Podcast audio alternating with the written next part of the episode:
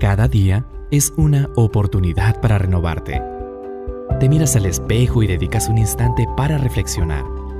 Descubre junto al pastor Pablo Partida el camino que Dios te muestra a través de la Biblia. Sendas de luz, un momento para reflexionar. ¿Qué tal amigos? Bienvenidos a su programa Senda de Luz. Les saluda el pastor Pablo Partida. Estamos muy contentos de que nos sintonicen nuevamente y son ustedes bienvenidos. Donde quiera que te encuentres, en tu casa, en tu escuela, en tu auto, donde estés, te invitamos a que te mantengas en sintonía con nosotros y escuches este programa que es un espacio para la reflexión. En esta ocasión vamos a estudiar un tema muy interesante, cuando los hijos se rebelan. Y para ello te invito a que si tienes una Biblia accesible a, tu disposición, pues la utilices. Si por alguna razón no, eh, puedes descargarlo de tu celular o escúchanos Comparte estos mensajes también con tus amigos. Seguramente muchos de ellos van a ser beneficiados. Gracias por estar con nosotros y sin duda el tema es de gran relevancia en la actualidad. ¿Qué padre no tiene una gran preocupación? No importa eh, en qué situación se encuentre, soltero en este momento, casado, divorciado, pero todos los hijos son siempre un motivo de preocupación. A veces somos exitosos en nuestras áreas profesionales, pero cuando se trata de los hijos, pareciera que no encontramos la llave para poder eh, ayudarlos cuando están en problemas. Es un motivo de gran preocupación, sobre todo por los tiempos que hoy estamos viviendo. Y es, es desafiante ser padre hoy en día porque no hemos estudiado este tema, en realidad no hemos ido a ninguna universidad, no hemos tomado algún curso. Nosotros somos padres porque lo aprendimos del ejemplo de nuestros padres.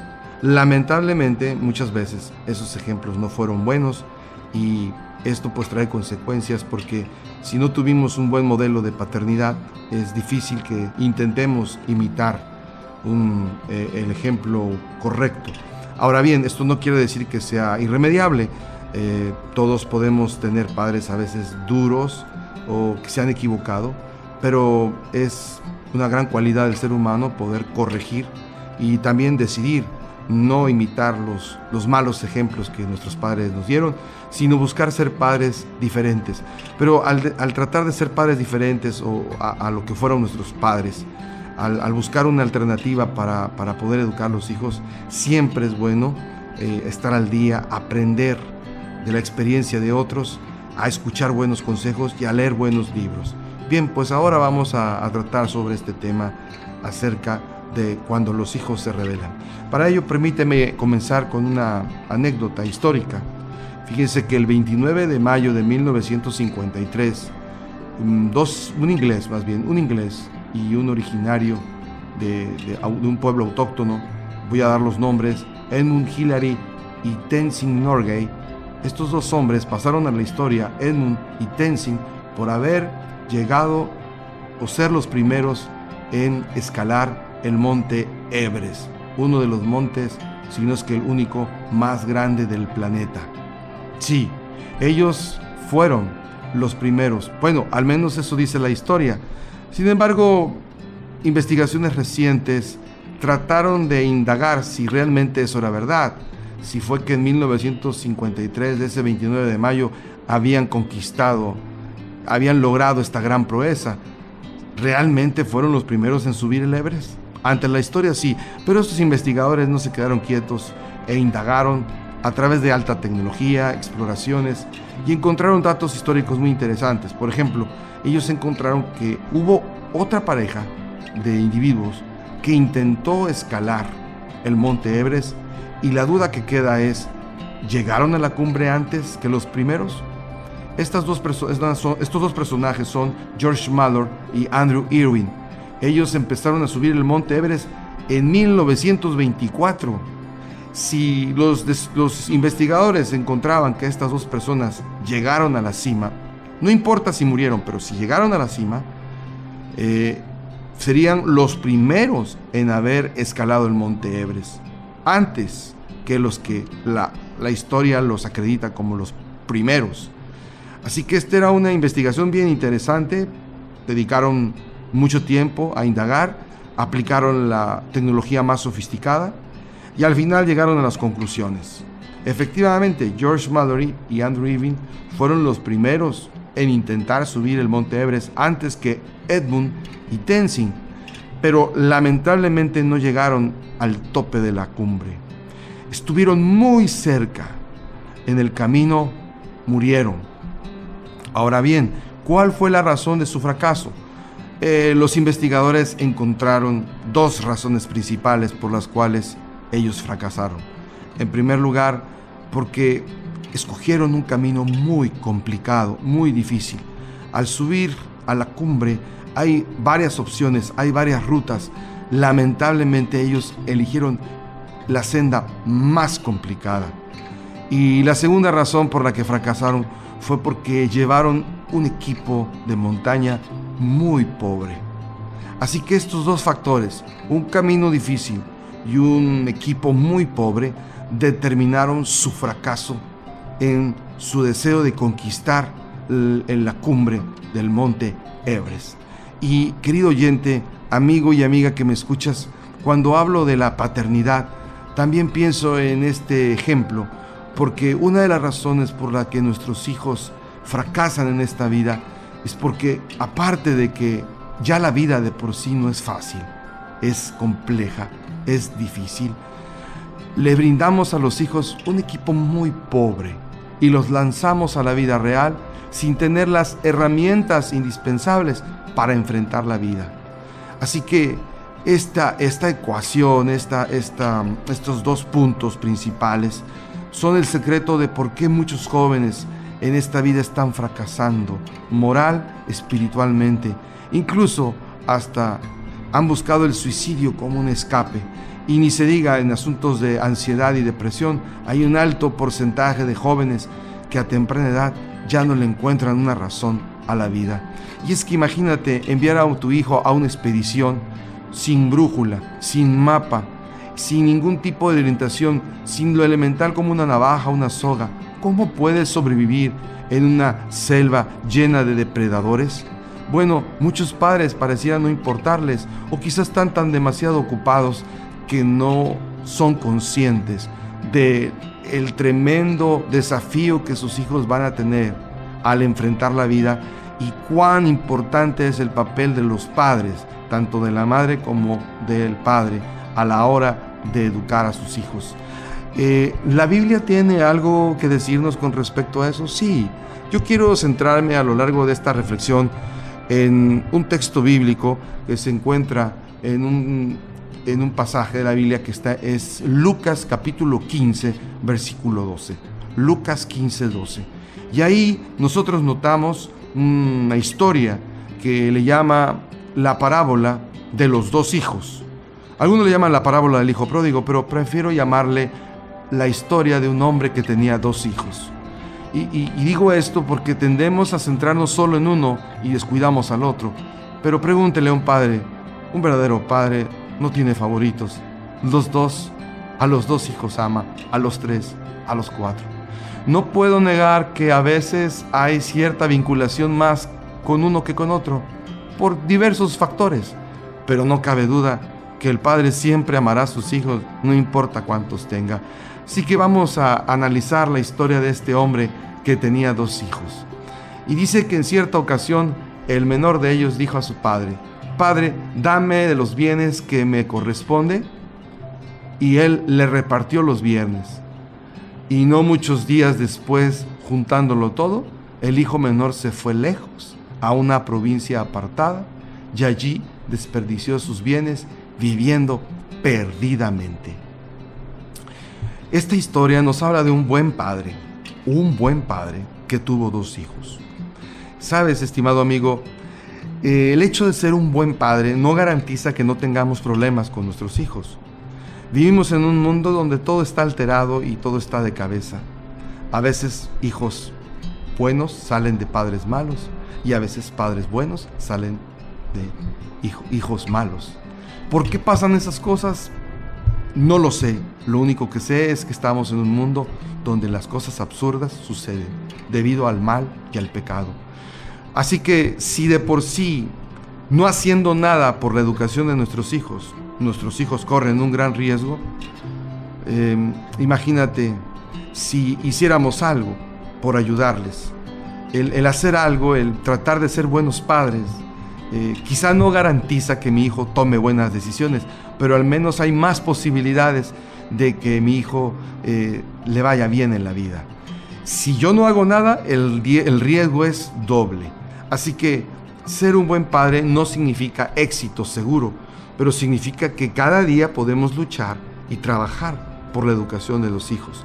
De paso, hay padres que a mí me dicen, yo así soy, no voy a cambiar y así seré. Bien, perfecto, lo felicito. Si usted es un padre así, adelante.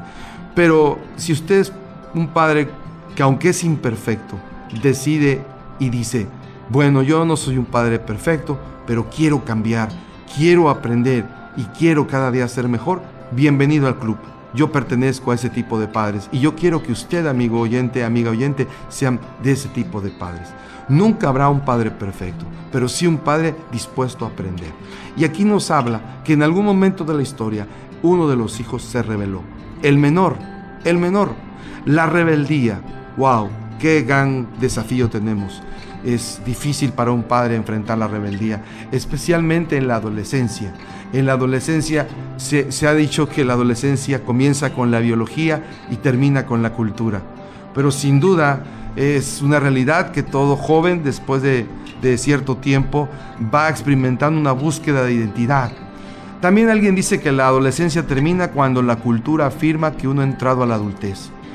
Y es un viaje desde la adultez biológica hasta la adultez social. Y bueno, es parte del proceso del crecimiento que todo niño experimenta. Y es que ese cambio de niñez a adolescencia es lo que nos más, más trauma nos causa a nosotros como padres, porque a veces nos quedamos con la fijación de que nuestro niño es siempre nuestro niño y cuando nos damos cuenta ya creció, nos cuestiona, nos pregunta, se altera se pone al tú por tú y a veces nos sentimos mal, nos sentimos desafiados, nos sentimos ofendidos. Pero querido Padre, tranquilo, es parte del cambio, es parte normal de que la rebeldía surja como una búsqueda de su propia identidad. Sí, porque la adolescencia tiene varias características. Busca una singularidad, es decir, quiere ser único, quiere diferenciarse de otros y busca pertenencia, es decir, pese a esa rebeldía, sigue valorando el amor de su papá, sigue valorando el hecho de que él sienta autoafirmación, cariño, eh, a veces los padres no somos cariñosos y mucho menos en la adolescencia porque pensamos que les vamos a hacer daño. Pero piense por un momento, Dios es cariñoso. Dios nos muestra su amor cada día. Cuando Jesús vino a este mundo y se bautizó, la Biblia dice que Dios le dijo, este es mi Hijo amado en quien yo encuentro contentamiento. Así que un padre debe ser cariñoso, no importa la rebeldía de su hijo, y entienda de una vez por todas, usted solo no va a poder educar a ese muchacho, usted necesita de la ayuda de Dios. Y ese es el primer punto. La rebeldía no la va a poder saltar, no la va a poder disimular, no la va a poder disfrazar. Pero lo que usted puede hacer cuando la rebeldía surja, esa búsqueda de singularidad, ese sentido de autoafirmación, es que entienda que sin Dios es difícil ser un buen padre. Pero si tiene usted a Dios, las cosas mejoran y comienza a haber notablemente un cambio. Busque a Dios ahora que usted puede. Continuamos en Sendas de Luz, un momento para reflexionar.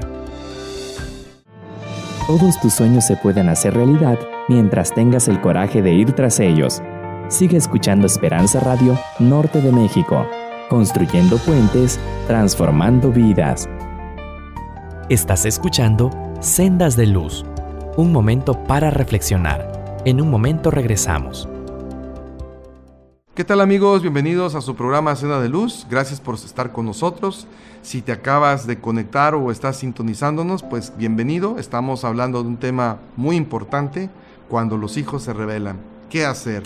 Eh, finalmente yo quiero invitarte para que eh, nos sintonices, nos escuches y tengas una Biblia a la mano, ya sea en tu dispositivo o si la tienes en formato de libro, adelante también te invito a que nos escuches y compartas estos audios o a tus amigos este programa. Es un tiempo para reflexionar. Y hoy estamos abordando el tema interesante, de cuando los hijos se rebelan. Estamos estudiando la parábola del hijo pródigo y es la historia de un hombre que tiene dos hijos y uno se revela. Y yo hablaba de la rebeldía como parte del crecimiento y la madurez de un joven.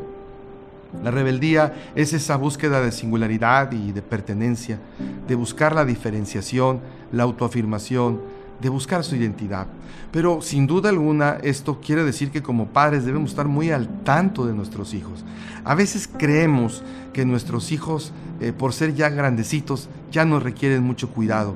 Pero la verdad, te digo, estimado oyente, es en la adolescencia en donde más cuidado debes de tener, pues ahí es donde toman decisiones que marcan su vida. Quiero leerte una carta de una chica, estudiante de secundaria.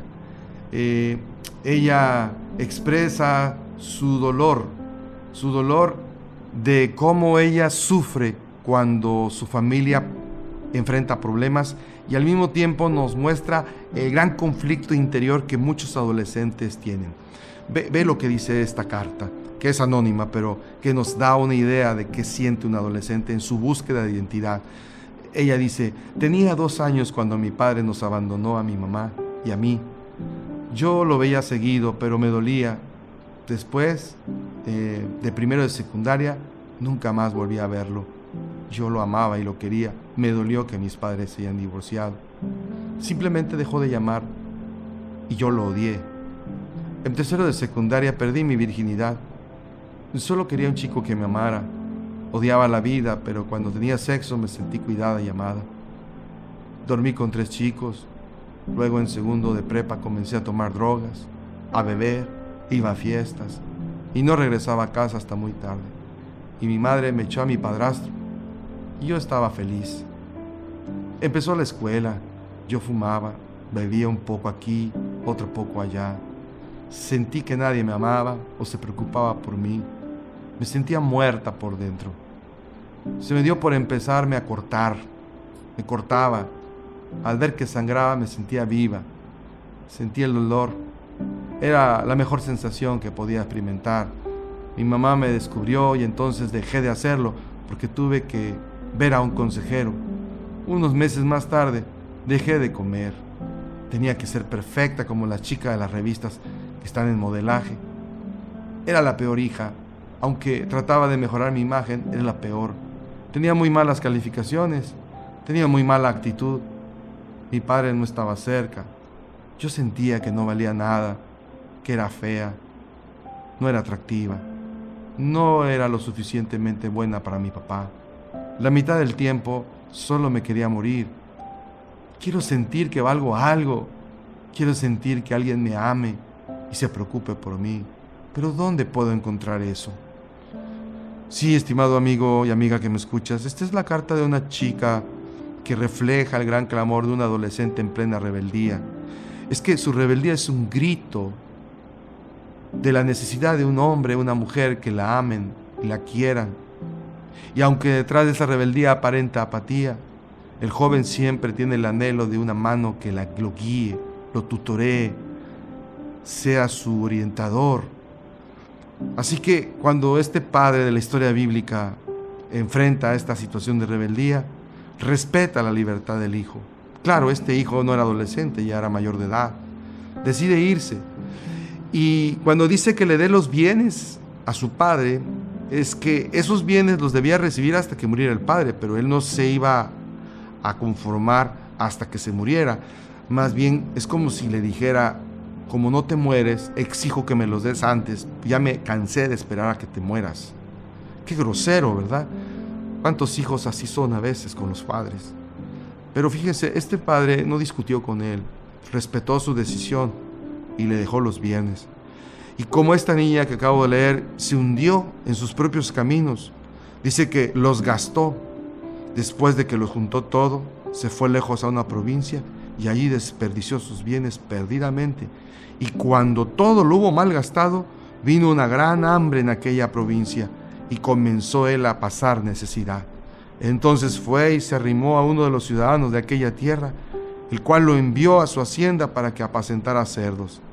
Deseaba llenar su vientre de las algarrobas que comían los cerdos, pero nadie le daba. Volviendo en sí, dijo, ¿Cuántos jornaleros en casa de mi padre tienen abundancia de pan y yo aquí perezco de hambre? Ya sé, me levantaré e iré a mi padre y le diré, Padre, he pecado contra el cielo y contra ti. Sí, estimados amigos, vemos que este muchacho, al igual que todos los jóvenes, buscando su identidad, tomó malas decisiones. Entró la rebeldía, se fue de la casa, vivió perdidamente. El padre no quería que su hijo viviera esto, pero no lo puede atar.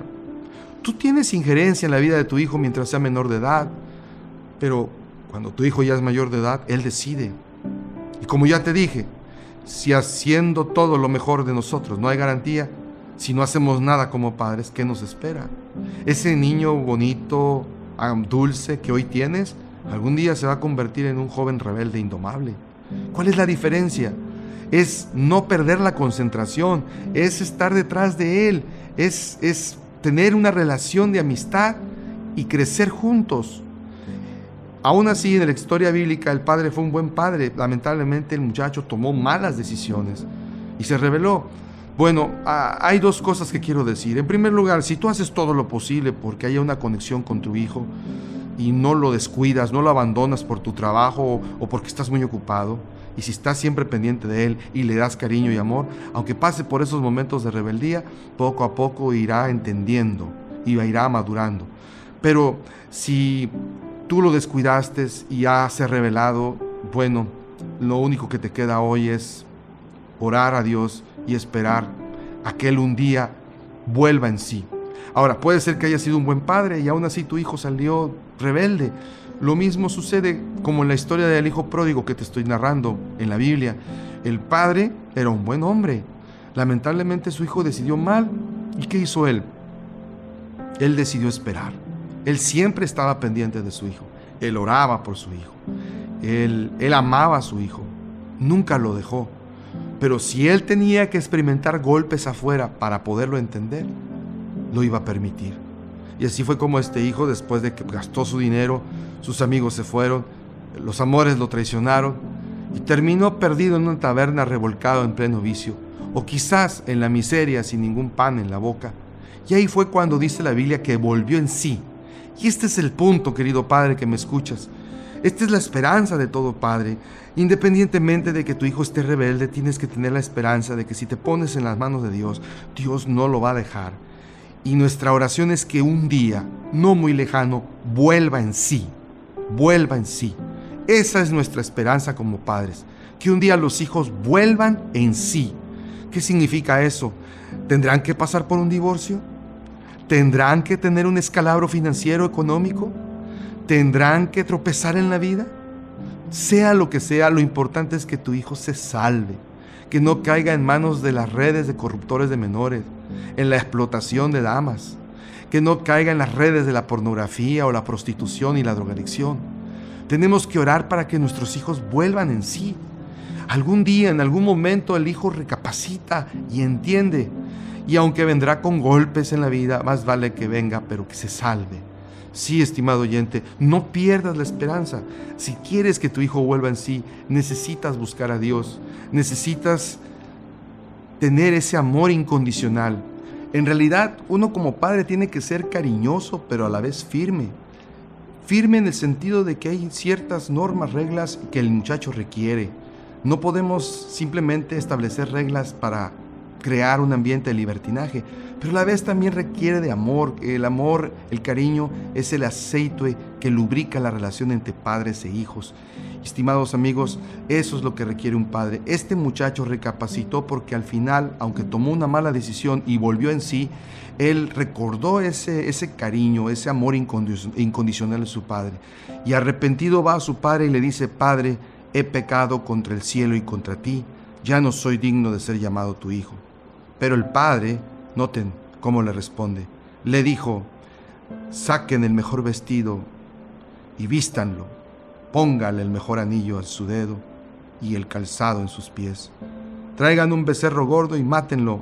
Comamos y hagamos fiesta, porque mi hijo, que estaba muerto, ha revivido. Se había perdido y ahora es hallado. Y comenzaron a regocijarse. ¿Te das cuenta, estimado amigo? La paternidad no quiere decir que seamos perfectos, pero requiere de que cultivemos a lo largo de nuestra vida una relación, una relación de padre-hijo, madre-hija, donde predomine la amistad, donde escuchemos, donde no los condenemos, donde entendamos sus luchas, a tal grado que cuando venga la adolescencia, esa etapa media rebelde, usted sea capaz de conocer su historia y le cuente muchas cosas, pero sepa que aunque a veces lo que le va a contar no le gusta, no le agrada, es importante conocerlo, preferible conocerlo a que lo oculte y esconda sus sentimientos. Así, si usted los escucha, usted puede intervenir de manera sabia en cómo ir conduciendo a su hijo lentamente para que tome decisiones acertadas. De lo contrario, si cada vez que ella o él le platican alguna situación y usted se asusta y les empieza a dar un sermón, lo único que hace es bloquear esa comunicación. Yo sé que a veces tenemos que tener paciencia, a veces tenemos que llorar de frustración por ver las malas decisiones que toman, pero la única manera de poder seguir es teniendo, teniendo paciencia, aprender a escuchar y claro, cuando usted ve un peligro, actuar firmemente, porque entonces su hijo algún día se lo va a agradecer. De hecho, la recompensa que este padre tuvo por su perseverancia fue que al final su hijo que estaba muerto ahora vive. Estimado oyente, aquí vemos los, dos componentes de un padre, la, firmeza, el hecho de que este padre no solapó a su hijo, no permitió que frente a sus ojos viera una vida de libertinaje, respetó su libertad, el hijo tuvo problemas, enfrentó problemas, se golpeó, el padre no dio la cara por él, el muchacho llegó, se arrepintió y el padre lo perdonó. Y es que el perdón, la gracia, esa, esa oportunidad de, de perdonar a nuestros hijos por sus errores, es lo que al final va a salvar la relación. Cierto, no quisiéramos que ellos llevaran ciertas heridas, pero ¿qué puede hacer una chica embarazada? guardarse el secreto y no contárselo a sus padres y arriesgar su vida para practicar un aborto clandestino? O mejor que vayan con un padre, su madre, y aunque les duela, tratar de apoyarla. Al final es nuestra hija. Estimado oyente, si nuestros hijos no encuentran esperanza y alivio en nosotros, ¿a dónde van a ir? ¿Con quién se van a refugiar? La única fuente de apoyo incondicional y de gracia es el hogar. Fuera de él, van a encontrar lobos rapaces que van a aprovecharse de la debilidad de sus hijos para usarlos, explotarlos. Estimado oyente, la paternidad no es nada fácil, pero aquí lo importante es que tú como padre le des un buen ejemplo a tu hijo. Busca a Dios, acepta a Cristo como el Señor y Salvador de tu vida. Si dejas que Él tome las riendas de tu paternidad, seguramente Él te va a dar múltiples eh, orientaciones para conducir a tus hijos. Recuerda, esta batalla no termina, esta batalla apenas comienza. Quizás nunca termine, pero tienes la satisfacción que al final podrás descansar, porque verás que tu hijo, a pesar de los golpes o quizá las malas eh, decisiones que tomó, corrigió el camino.